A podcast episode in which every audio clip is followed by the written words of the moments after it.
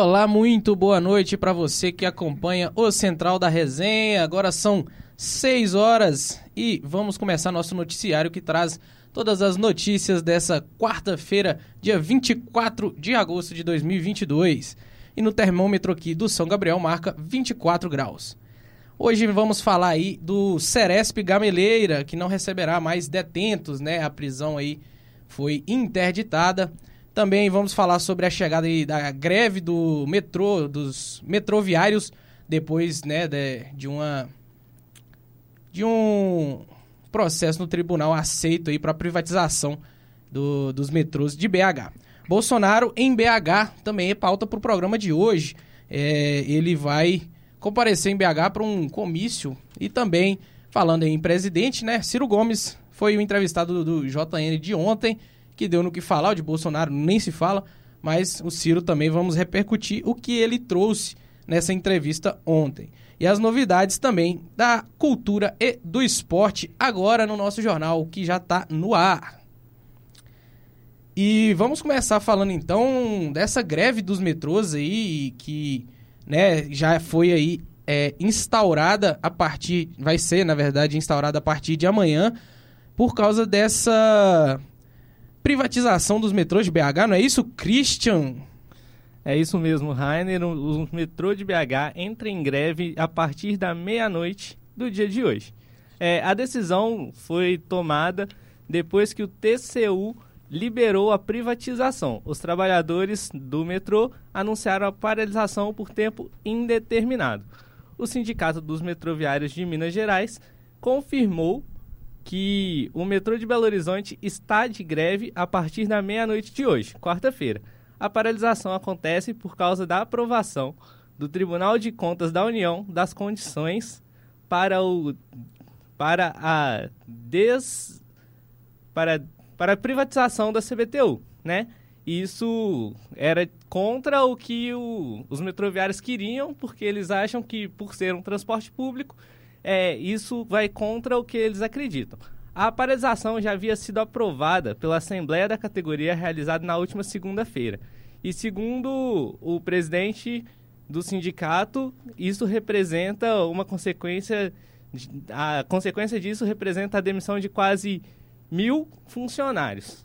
É, em nota, a CBTU tenta, informou que tentará uma escala mínima para o funcionamento né, eles entraram na justiça para tentar não deixar os moradores na mão.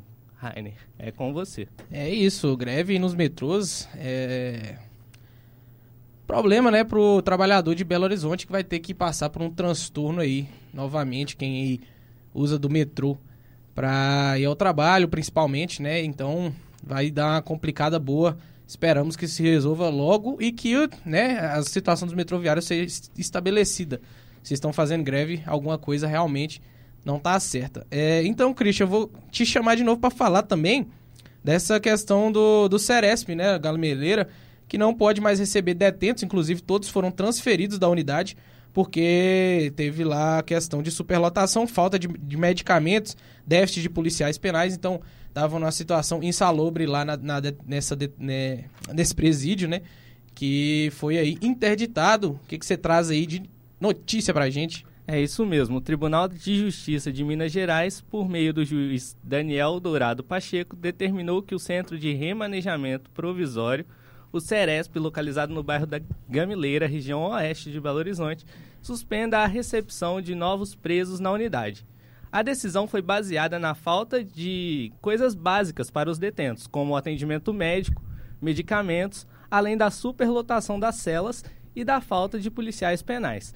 Outro, outro fator que pesou na decisão do juiz foi a construção de uma igreja no pátio da instituição, o que bloqueou a entrada de luz solar e gerou dificuldade na circulação do ar em diversas celas. Em 2015, o Ministério Público de Minas Gerais já havia decretado que o Ceresp só poderia receber cerca, cerca de 727 prisioneiros, mas após inspeção no início de agosto deste ano, foi detectado que o sistema prisional acolhia mais de mil presos. Com isso, o juiz Daniel Dourado Pacheco determinou a direção do CERESP e a Secretaria do Estado de Justiça e Segurança Pública que suspenda imediatamente a chegada de novos detentos na unidade, até e que eles realoquem os detentos que extrapolam essa quantidade de 727 até atingir o limite, né? O sistema prisional tem até cinco dias para realocar os demais presos em locais adequados. É com você. É isso, Christian. É, até me retratar aqui que eu esqueci de falar seu sobrenome, né? Então, o nosso Christian Maia aí que trouxe as notícias aí sobre o Ceresp, a greve no metrô de BH. É, quer falar alguma coisa aí, Pedrão, que você me chamou? É isso aí, o Rainer. Boa noite para você, boa noite, meninas. Boa noite, pessoal que está aqui acompanhando a gente boa na noite. mesa. É aproveitar, na verdade, para também fazer é, dar um boa noite especial para a galera que está acompanhando a gente pelo YouTube é, do Lab SG já tem participação aqui do Eduardo Sena falando que realmente a situação é muito complicada, né? Todo tanto o contexto da greve quanto esse dilema, esse impasse do Ceresp. Então, um abraço para você, Eduardo. Obrigado pela audiência e pela companhia. Volto contigo, Raine. É isso, famoso Duzin. Valeu, Rei Duzin, é, pela participação. É, passando desse cenário aí, né, na cidade de BH, a pauta agora é eleições 2022.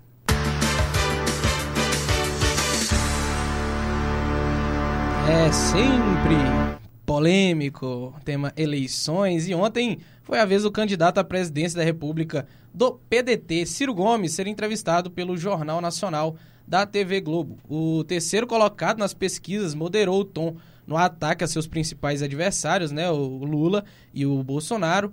É, ambos muito criticados por Ciro desde a pré-campanha. É, o Ciro foi mais ponderado no, nessa entrevista de ontem. Analistas disseram que o pedetista utilizou o espaço para apresentar e defender os pontos mais importantes do seu programa de governo, para tentar se promover, né? E o eleitorado que ele está tentando conquistar seria importante para ele mostrar todos esses pontos aí da sua campanha política. E para falar um pouquinho né, de toda essa entrevista, de tudo isso que o Ciro trouxe ontem. Eu vou chamar aqui a nossa querida Janaína Gomes. Como vai? É, tudo bem, gente? Boa noite. É Janaína Veloso. Veloso. tudo bom? Boa noite, Rainer. Tô com um probleminha com os nomes hoje. Boa noite, Ana. Boa noite. Bom, gente, polêmica, né? Eu sempre tô aqui para trazer polêmicas. Ontem, a entrevista do Ciro Gomes, do PDT, foi assim é, vocês conseguem distinguir o que, que é um candidato à presidência falando sobre os projetos dele? Foi o que aconteceu ontem, diferente da entrevista do Jair Bolsonaro. Né? É... O Ciro ele veio num tom ameno, né? ele conseguiu, é completamente diferente dos tons agressivos que ele usou no Roda Viva, nas outras sabatinas que ele tem participado, né? Ele conseguiu trazer muito... Uh, de uma forma muito clara todas as ideias que ele pretende, né, se eleito. É, ele conseguiu, ele foi inteligente, ele conseguiu sair das perguntas do William Bonner de uma forma sutil.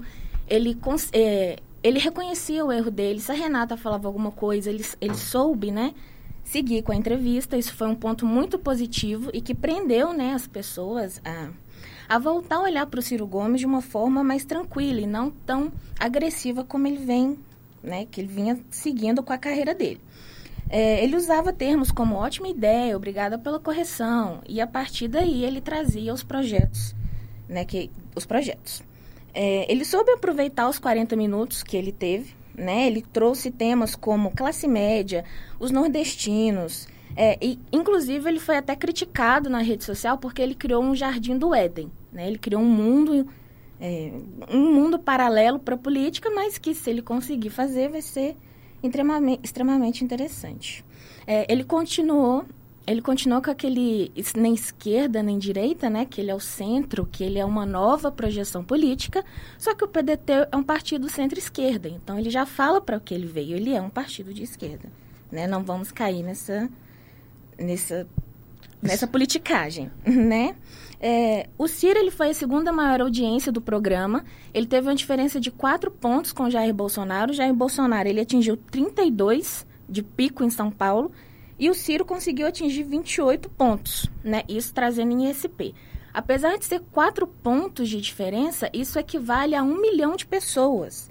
Tá? As pessoas realmente, se formos tratar de personagem, o personagem do, do Jair Bolsonaro alcançou mais audiência.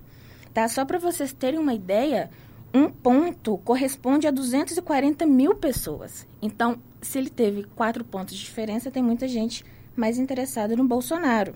Fica aí a atenção.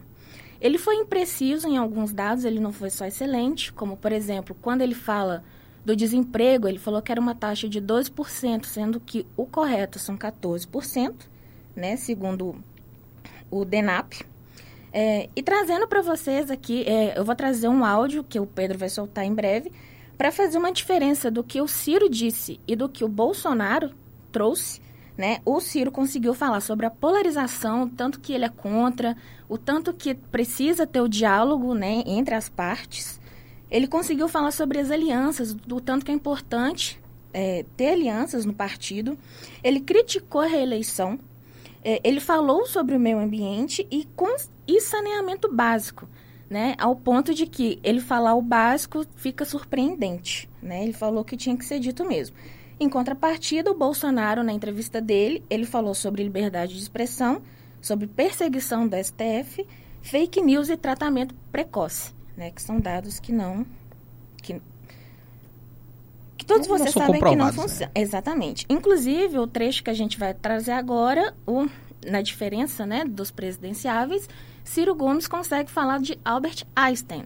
Né? Ele realmente é uma pessoa que é a favor da ciência. Então, Pedro pode soltar corrupção é praticada por pessoas. E o desastre econômico, o privilégio que faz com que o Brasil tenha cinco pessoas acumulando a renda dos 100 milhões de nacionais brasileiros mais pobres de classe média, é responsabilidade de pessoas e de grupos. Elas têm que ser apontadas, indicadas, responsabilizadas, mas não olhando para trás, olhando para frente, porque a ciência da insanidade, dizia o Einstein, talvez o maior cérebro da idade moderna, a ciência da insanidade é você repetir as mesmas coisas e esperar resultado diferente. Eu estou tentando mostrar ao povo brasileiro que essa polarização odienta, que eu não ajudei a construir, pelo contrário, eu estava lá em 18, tentando advertir que as pessoas não podiam usar, o, o vamos dizer, a promessa enganosa do Bolsonaro para repudiar a corrupção generalizada e o colapso econômico gravíssimo que foram produzidos pelo PT. Isso aconteceu no Brasil e agora está se tentando repetir uma espécie de 2018. Portanto, a gente tem que denunciar isso, recompreendendo, respeitando, vou levar em consideração as suas ponderações, mas nós temos que ser duro, sabe? A corrupção é um flagelo no Brasil. É isso aí, as falas do Ciro, é, antes de você terminar, Jana, vamos só chamar ali o Pedro, porque parece que tem gente dando opinião no chat, né? Tem gente dando opinião no chat, tem gente tra... tem gente aqui, participação especial, tem Tiete do Rainer aqui. Começando pela tietagem, o nosso Rileno Meira desejou uma boa noite. Senhor seu pai, Rainer? Não, não, meu tio. Ah, senhor seu tio. Um abraço para você, Rileno. E o Pedro Florencio tá falando aqui que o Ciro na, é, mostrou na entrevista que ele não é a, a, pessoa explosiva que ele sempre se mostrou, né? A pessoa, aquele, aquele cara estourado, né? Eu, eu até vou aproveitar também trazer um pouquinho das minhas considerações da entrevista. É, é fato que o Ciro ele tem uma ele tem um, um, um jogo de cintura muito bom. Isso é inegável. É, e dá para ver que mesmo ele pegava, ele pescava, por exemplo, as perguntas tanto do Bonner quanto da Renata e ele conseguia é, desenvolver os argumentos com base nele. Tanto que, se não me engano, a primeira pergunta foi justamente so, é, a pergunta da Renata foi justamente sobre a questão que ele sempre tratava e atacava o tanto Lula quanto Bolsonaro de uma maneira muito dura, às vezes até com, com termos e expressões extremamente esdrúxulos. E ele pegando e falando, não, porque o jeito que a gente fala no Nordeste é um e vocês que são do Sul e do Sudeste são, é outro. Então, assim, é, dá para ver que o Ciro estava tentando pegar um pouco aquela linha mais paz e amor para tentar alcançar o eleitorado, gente. É isso aí, o Ciro realmente bem diferente. Ontem, é, antes de eu e a Jana, eu e a, Jana, eu e a Ana é, também damos o nosso parecer, que eu vou deixar você terminar a sua fala, Jana. É, gente, então é isso, né? Nem esquerda, nem direita, mas é centro-esquerda, ter atenção com isso. Ciro Gomes trouxe aí a, a figura que se espera, né, de um presidenciável, é, mais ameno, tranquilo, trazendo realmente temas relevantes. Queria mandar um beijo aí pro Pedro Florencio, que participou, é, e pro meu pai também, que ele gostou bastante aí da entrevista do Ciro, então... E, e a, e ele é bem crítico, viu? Então, se o Ciro foi bem. ô, ô Raine. É, oi? É, uma, uma pergunta, na verdade, que eu, eu acho que, na verdade, isso é, foi uma coisa que que estava me encucando, mas eu queria, mesmo não, não sendo âncora de hoje, eu queria levantar a bola para todos vocês, a Dailton, o Christian também, se ele quiser voltar aqui pra, também para dar a opinião dele, o que vocês acharam da, da postura do, do, Boren, do Bonner e da Renata, porque foi muito polemizado, né? Muita gente é, criticou a, a, situação, a postura do Bonner e da Renata é, na entrevista com o Bolsonaro, então acho legal a gente também trazer esse comparativo. O que, que vocês acham? É, eu ia até trazer isso aqui, né, para comparar as duas entrevistas, porque foram bem distintas.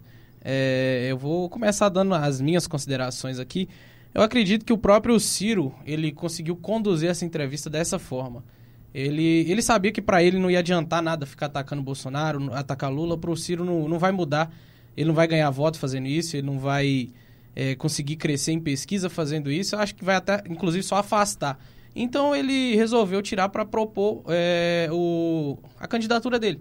Mostrar o que ele, tem, ele pode trazer. É, mostrar suas propostas, o, o, que ele vê do país, inclusive, né, você citou que ele disse que é a, não é a favor da reeleição, que se ele ganhasse, ele não concorreria a, no, a uma segunda vez.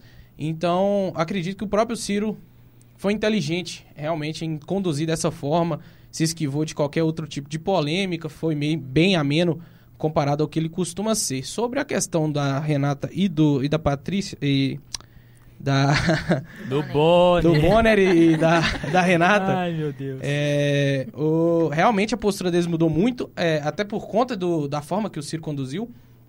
É, porque acredito que com o Lula é, voltarão a ser do, da mesma forma que fizeram com o Bolsonaro, porque senão vai ficar bem feio para eles, porque obviamente a disputa é Bolsonaro e Lula.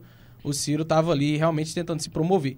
Então, se eles é, segurarem a mão né, na entrevista com, Lula, de, e em contrapartida toda a agressividade que tiveram com o Bolsonaro e esse tom de deboche que eu achei assim bem, bem ridículo da parte do Bonner, principalmente, a Renata tentou ali se posicionar de uma forma diferente, mas mesmo assim, é, seguindo no mesmo no caminho, não, não acredito que seja benéfico numa entrevista política você tratar dessa forma uh, um candidato, por mais que você odeie ele, é, você tem que ser imparcial, porque o jornalismo é, é, a base do jornalismo é isso, né? Então vou chamar você para dar o seu parecer, Ana. Bem-vindo. Boa noite, Rainer. Boa noite, Boa noite pessoal. É, então, é uma coisa que é muito importante frisar a respeito da postura do Bonner e da Renata é que o Ciro ele nunca foi presidente, então eles não tinham motivos para poder bater no Ciro. Então a gente percebe uma postura mais branda, mais querendo saber qual o que que ele pretende fazer como presidente do Brasil. E o Bolsonaro não. E a Globo, a gente sempre pôde perceber que eles são contra o governo do Bolsonaro desde sempre. E o próprio governo Bolsonaro, desde sempre, também foi contra a Globo. Então, é... Foi uma briga justa. Foi uma briga justa, é justificável eles quererem bater é, no Bolsonaro dessa forma. É... Eu pude perceber também que eles estavam mais tranquilos. Eu, e principalmente a Renata, eu acho que ela estava muito nervosa na entrevista com o Bolsonaro, na segunda-feira. Até por conta das entrevistas dele em 2018 com ela Tava com um sentimento de vingança, assim, né? Sim, é, isso também. e eu, particularmente, também percebi um pouco de tédio no Bonner ontem. Eu acho que ele não estava curtindo muito a entrevista. É, eu... É, complementando a sua fala, eu achei assim, é, parece que agora eles conseguiram exercer a função do jornalista, né? Na entrevista do Bolsonaro, para mim estava como cidadão que indignado com aquela autoridade questionando a autoridade. Só que não era o papel deles agir como cidadão, eles estavam como jornalistas. Né? E quando uma conversa ela é inteligente, fica até mais fácil da gente conversar, de baixar a bola, quando é respeitoso, quando não tem ataque. Então espero que daqui para frente seja dessa forma e que com o Lula, né, que é tão aguardada, tenha toda essa essa ponderação entre as partes, né? É. é. só uma, uma questão que você falou sobre conversa inteligente, que o Ciro ele tem uma boa retórica, né? Eu acho que excelente, dos, na verdade. Eu acho que entre os três ele é o que consegue falar melhor. Ele até usa palavra, falar melhor entre aspas, né? Ele no sentido que ele usa palavras mais rebuscadas, mais culto, né? é, mais cultas. E eu estava conversando com o meu pai hoje cedo, ele até falou que ele se o modo como ele se porta se assemelha muito com o Fernando Henrique Cardoso e o Collor. Sim um lord, né? Eles é. são lords, é, cientistas. É, eu acho que é, realmente essa a postura dos dois na, na, entrevista com o Bolsonaro foi uma coisa meio ficou parecendo mais um, uma discussão de barra ali do que realmente uma entrevista. É, ninguém queria ceder, estavam tentando é, tirar alguma coisa do outro, né? Então era um cabo de guerra. Exato. E mas e como você falou, Ana, se é, a postura do, da Globo é tentar acabar com a candidatura do Bolsonaro saiu totalmente pela culatra que eles fizeram ontem. Porque o Bolsonaro, ele saiu muito bem, se for, se foi isso que a Globo queria, porque ele conseguiu se ponderar muito, ele segurou muito aquela ira normal dele. Em 2018, com certeza ele sairia falando várias coisas para Renata, para o Bonner, e ele foi muito comedido, foi um ótimo trabalho de assessoria que ele teve, com certeza. É o Ibope mesmo dele, né? Sim. Foi bem maior. Que então, eu acabo, acho que a entrevista de ontem acaba saindo nula. Quem não vota nele não vai, não vai, vai continuar não votando, quem vota nele vai continuar votando. E o que pega é, se não tiver, mantiverem essa postura com o Lula, que também já foi presidente, como você citou, tem que cobrar dele pela época dele de presidente dos problemas que tiveram no governo dele. Se não tiverem essa postura com o Lula, aí pode ser um tiro no pé da candidatura do governo do Lula e da própria Globo, que obviamente quer acabar com o Bolsonaro, eles dariam um tiro no pé. Eu acho que tem que manter a mesma postura com o Lula que teve com o Bolsonaro, pelo menos de é, cobrar dele. Mais alguém quer falar alguma coisa? Não. Não? Tudo certo? Podemos fechar a política então, que é sempre polêmica? Bora. Ok, para fechar, ainda falando de Bolsonaro, ele veio em BH, é, teve ali em Betim, né, uma visita chegou no aeroporto da Pampulha essa tarde e, fez, e seguiu uma motociata pela cidade de Betim e seguiu até a Praça da Liberdade, aqui no centro de BH. E, então, um ato político aqui em Minas Gerais, né, que é o segundo maior colégio eleitoral do Brasil. E diga-se de passagem, Rainer, é, essa, se não me engano, é a terceira vez que o Bolsonaro vem aqui em BH Só no, no intervalo duas de duas semanas, semanas né? É, ele, ele, tem um GQ aqui, né? Do, do, aquele Nicolas, deputado. É, o Nicolas Ferreira, criou sim. um GQ para ele vir aqui e enfim. Eu é. gostei do GQ, porque ficou, ficou bem. Não, ficou em inglês mesmo, tipo General Quarter. É, Sim, é, é, porque. Vai do que eu falei, né? Minas Gerais é o segundo maior colégio eleitoral do Brasil, então é muito importante você ganhar aqui em Minas. É, é até histórico, quem ganha em Minas ganha a eleição. Sim. Então é muito importante, realmente, nosso estado. Então, várias campanhas vão continuar sendo feitas aqui, pode ter certeza disso. Passando de, da política, vamos para uma coisa mais leve, nós não aguentamos mais falar disso. É, vamos falar aqui um pouquinho de cultura, né, Ana? Vou trazer aí os destaques que a gente tem aí no mundo da música. É isso? Bem-vinda de novo, Ana Paim. É isso aí. É, então, nós vamos ter show do Rei aqui em BH. O Roberto Carlos anunciou um show São extra. Muitas emoções, bicho. Ele vai se apresentar na capital mineira no dias, nos dias 23 e 24 de setembro, às 20 horas. É, não, desculpa, 8 e meia. No Expo Minas. E os ingressos podem ser adquiridos pelo site da Eventim e também na bilheteria, que, que fica localizada na rua Alagoas, 1314, loja 20C, lá na Savassi. E, continuando falando em música, dessa vez é, lá no Rio de Janeiro, depois de três anos, o Rock in Rio está de volta. E o festival ele começa semana que vem, dia 2 de setembro, e vai até o dia 11, lá na cidade do rock, na capital fluminense. E nós preparamos algumas dicas para você que vai curtir o festival. Tenho inveja de você, gostaria de frisar isso. então, é, para você curtir com mais conforto, mais segurança e poder se divertir mais. É, anota aí, você coisas que você pode levar no festival. Você pode levar comidas industrializadas, é, biscoitos, torradas e barras de cereais frutas cortadas e sanduíches, mas só pode entrar se tiver lacrado em é, embalagens daquelas tipo Ziploc. e existe um limite de 5 unidades por pessoa. É, atenção a isso. E garrafas plásticas para você poder tomar sua aguinha, né? Porque é um, é um rolê legal, mas um rolê bastante cansativo. E a cidade está repleta aí de bebedouros com água potável para você poder se hidratar naquele momento.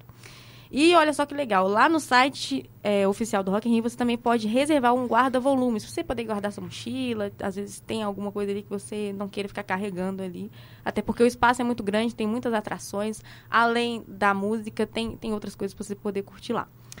E, é, além disso, o Rio de Janeiro é bem quente, né? Então, você vai ficar o dia inteiro. A gente sabe que é importante ter um look bacana, um look apresentável, mas não podemos esquecer também do conforto. Não quer ninguém passando mal, né? Não quer ninguém passando mal. Se aplica ao sarará, que vai... Ao sarará. É, que vai ter aqui, né? Que vai ter aqui, Zeca exatamente. Pagodinho. É, Isso, e essas dicas servem inclusive para qualquer festival que vocês forem durante o ano, hein, galera? Então, uma roupa mais confortável, mais fresquinha e mais sempre bom lembrar que à noite geralmente faz aquele friozinho e leva um casaco. E também para poder para você poder sentar no chão, poder pular e se divertir ali sem ter maiores preocupações. E por último, mas não menos importante, muito cuidado com carteiras e celulares. É importante se você puder comprar uma doleira para poder deixar ali os seus pertences mais valiosos perto do seu corpo ali. E evitem acessórios de prata, ouro e relógios. No mais, se joguem. É isso, acho que você trouxe bastante coisa aí pra galera levar, né? Uma bolsinha aí de aventureiro. Dora aventureira. Dora aventureira. acho que se você levar uma bolsa daquela de trilha, acho que dá pra você curtir bastante seu festival aí. É, e bem lembrado, Diana, do Sarará, que vai ter aqui no final de semana em BH, né? Zeca Pagodinho tá confirmado. Vocês conseguem lembrar? Emicida, mas aí, alguém Glória lembra? Groove. Não, não tô lembrado. Glória Groove, vermelho, vermelhão. Aí sim, rapaz, se joga. É isso aí. É, então, seguindo aí na, na- na- no ramo do que deixa a gente feliz, né? Que é além da música, vamos falar de esporte também?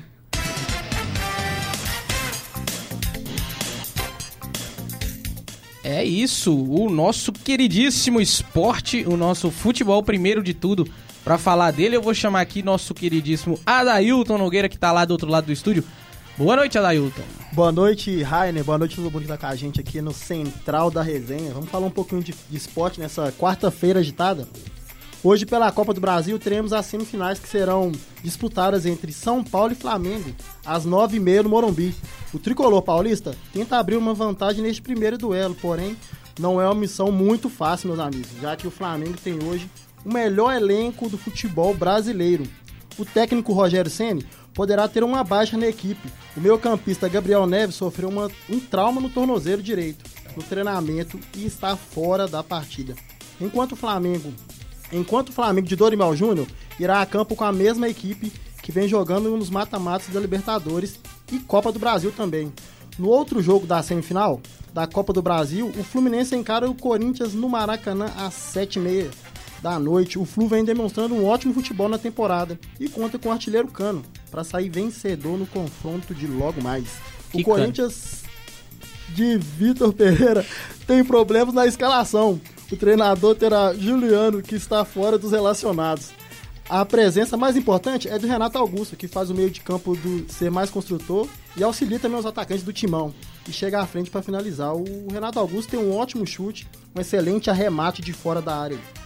Na- agora, pelo futebol europeu, a Liga dos Campeões saíram mais três classificados nas fases de grupos. Ontem o Benfica venceu, venceu o Dinamo de Kiev pelo placar de 3 a 0 e o Estrela Vermelha empatou com o Maccabi Haifa e foi eliminado no jogo de ida por 3 a 2 O Vitória Pilsen ganhou do Karabakh e está classificado. Ô, Adailton, uma coisa que, eu, que também vale ponderar sobre a questão do sorteio da, da Champions é que o sorteio, na verdade, da fase de grupos acontece na sexta, né? Sexta-feira. Então vamos esperar É, pra ver. É na quinta, na quinta. quinta-feira, É na quinta? quinta-feira. Jurava que era Quinta, sexta. não, é Não, na eu tô. Eu tô, com a cabeça no fim de semana pensando sexta-feira, sexta-feira. É na quinta, eu já tô esperando a tristeza que vai ser o grupo do Milan. Já tô aqui depressivo, me encontro em prantos. Que vai vir Barcelona, vai vir Borussia, vai ser uma maravilha. Só, só time. E por falar em futebol europeu, você citou agora, tá tendo um, um jogo. É um amistoso agora. Barcelona e Manchester City. Tá 3 a 3 tá acabando agora um gol de pênalti 99 do City. Talvez tenha sido do Haaland, não sei. É, acho que foi que ele entrou aqui, então deve ter sido dele. Então 3 a 3 em um jogo, nada a ver agora. Mas falando de Copa do Brasil, inclusive já fiz minha fezinha, tá? 2 a 1 Flu. Já tá apostado no Flu, Flu. aí. Flu. Flu. E dois gols do Cano, aquele Cano. Aquele que quebrou aí atrás. É. E. Qualquer outra, mas Flamengo e Flamengo São, Paulo. São Paulo. É, Flamengo e São Paulo, com certeza, uns 5x0 Flamengo. Sem medo de ser feliz, Rogério Senna tomando aí uma saraivada de onde ele saiu. Nossa, você não... ele ainda joga esse? Não, ele é técnico. Ah, tá. ele jogava. Vemos ela aqui é uma melhor, pessoa é que assistiu ela é futebol é a última vez em 2008. Mas tá tudo certo. Ele joga fora das quatro linhas. É, e então, Copa do Brasil pegando fogo, hein? Vai, dois bons jogos aí, brincadeiras à parte. Acho que Flamengo e São Paulo vai ser um bom jogo também. É, mas deve dar Flamengo, Fluminense e Corinthians. Acho que vai ser apertado, mas tô apostando Flu aí, 2x1 um pra isso. Ô, Rainer, é, até tinha esquecido de mudar a câmera para você, já tá aqui com a gente. É, recebemos a informação do nosso Christian Maia, que tá de plantão.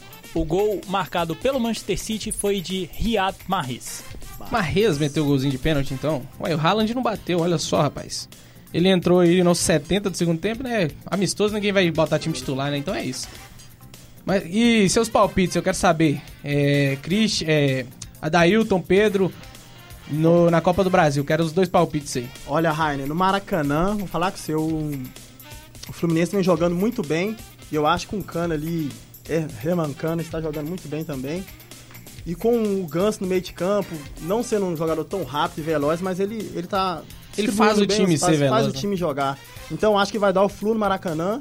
E no, no Morumbi eu acho que ainda não vai ser esse 5x0 que você tá esperando, não. Vai ser um jogo bem difícil. O São Paulo não é um time assim fácil de ser batido, ainda mais no Morumbi. Eu acho que pode ser um empate ali, mas o time do Flamengo é muito forte, né? Não, mas vai ficar em cima do muro, não. Quero placares. São, São Paulo 1x0, só pra. Flu e Corinthians? Flu e Corinthians Mara Fluminense. Quanto? 3x0 Flu. 3x0 Flu. E aí, Pedrão? Ou, oh, pra mim, vai ser. É promessa. São dois jogos bastante equilibrados, na verdade, né? É, coincidência ou não, é, dos quatro times que estão na semifinal, três estão entre os quatro primeiros do Campeonato Brasileiro, né? E o São Paulo tirou o Palmeiras, que é o líder. Então, é, são dois jogos grandes, não dá para subestimar.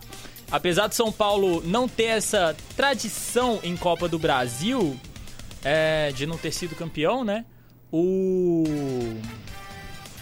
O São Paulo ainda tem uma camisa pesada, né? Então, para mim, um a um empate no jogo do São Paulo, São Paulo é, um, é um resultado justo. Para mim, 2 a 1 um Flu. Temos opinião também do nosso chat. É, a nossa Lavínia Fernandes falando que o Flu vai ganhar de 3 a 1 e o Christian Maia para os dois jogos. 2 a 0 o Flu e 3 a 0 pro São Paulo. Oh, ousado, hein? Esse é coragem. Ousadia. Ousado, ousado. é São Paulino, né? É. E então é isso. Temos. Eu vou ser diferente aqui, vou botar 2 a 2 Flamengo e São Paulo. É, é no Morumbi o primeiro jogo, né? É no Morumbi o primeiro jogo? Morumbi é Isso. Então 2 a 2 e 2 a 1 pro Flu no Maraca. E tivemos opiniões duras aqui, tá? Não sei se ouviram, mas Jana disse que o Palmeiras não tem mundial. Como é que é? 51 é pinga? Quase não tem, tem mundial, tá? Mas não 51 tem. é pinga? Eu só converso com quem tem mundial. Nossa, então aqui ninguém pode falar nada, né? todo mundo, ninguém tá tem todo mundo baixar a orelha. Não, na verdade, na verdade. Então vamos acabar é... o programa e todo mundo fica galado. É, na verdade, quem é cruzeirense pode, né? Campeão do mundo de vôlei. Falei, tô leve. Nossa. É... Mas nós estamos falando de futebol. Vôlei, de futebol, pô, que isso? Eu tô falando da Série A, para. Meteu essa. Clima ficou pesado, clima ficou pesado. Clima tenso entre os dois. Vamos ter que fechar o programa que vai ter cinco minutinhos sem perder a amizade daqui a pouco. Nesse, nesse climinha aí de Atlético Cruzeiro, campeão, né? Campeão Série A e Série B. A gente vai falar um pouco dos noticiários do Atlético com o Cauã Lucas. Boa noite, Cauã. Chega mais. Muito boa noite. As principais notícias do Galão da Massa desta quarta-feira são que o Atlético pretende investir alto, oferecendo uma valorização financeira para o Rodinei com o objetivo de sensibilizá-lo a aceitar o projeto para o ano que vem. O defensor também é cobiçado pelo Grêmio, o Internacional, o Santos e o São Paulo. O Atlético tem estratégia traçada para conseguir contratar o jogador, e um dos pontos que o Galo argumenta é que o Rodinei não foi valorizado nos últimos meses. Quando o Flamengo optou por ir ao mercado para contratar o uruguaio Guilhermo Varela, junto com o Dinamo Moscou da Rússia. Na visão do Galo, acelerar a negociação para uma eventual saída no fim do ano são importantes para o Rodinei e também para o Cuca, que deseja quantificar, qualificar o elenco alvinegro, principalmente para as próximas temporadas. E também na manhã desta quarta-feira, os membros da Galocura fazem protesto na porta da cidade do Galo. E eles protestam principalmente pelo mau rendimento do time na temporada e nos últimos jogos. E os mais visados nesse protesto são o Alan, o atacante Vargas, além do diretor Rodrigo Caetano.